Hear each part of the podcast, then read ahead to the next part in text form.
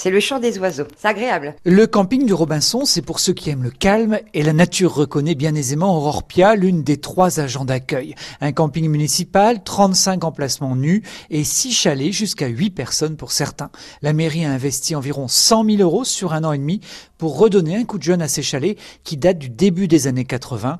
Guy Henry, adjoint au maire de la Guerche sur le Bois. On a tout refait du sol au plafond et également on a changé tout le matériel de cuisine, sanitaire, douche, euh, tout est neuf à l'intérieur. C'est pas facile parce que euh, c'est toujours le problème des investissements. Euh, les sous ils viennent pas comme ça. Pour les, ce qui est des chalets, c'est surtout des week-ends ou des fois à la semaine ou à la quinzaine. Pour les gens qui louent un chalet pour une semaine ou quinze jours, effectivement il y a des retombées parce qu'il y a quand même des achats à faire pour se nourrir dans les commerces locaux. Le camping du Robinson accueille environ 3000 personnes par an.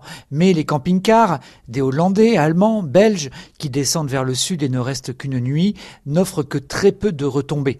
En pleine saison, le camping de la Guerche sur le Bois affiche pourtant un taux de remplissage de 85%, une belle performance, mais la saison est trop courte pour envisager l'achat de bungalows.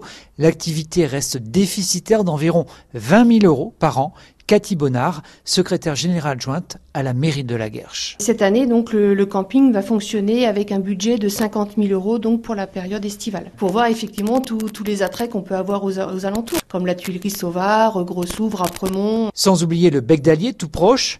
Les campeurs peuvent également nager dans l'étang voisin ou y pêcher.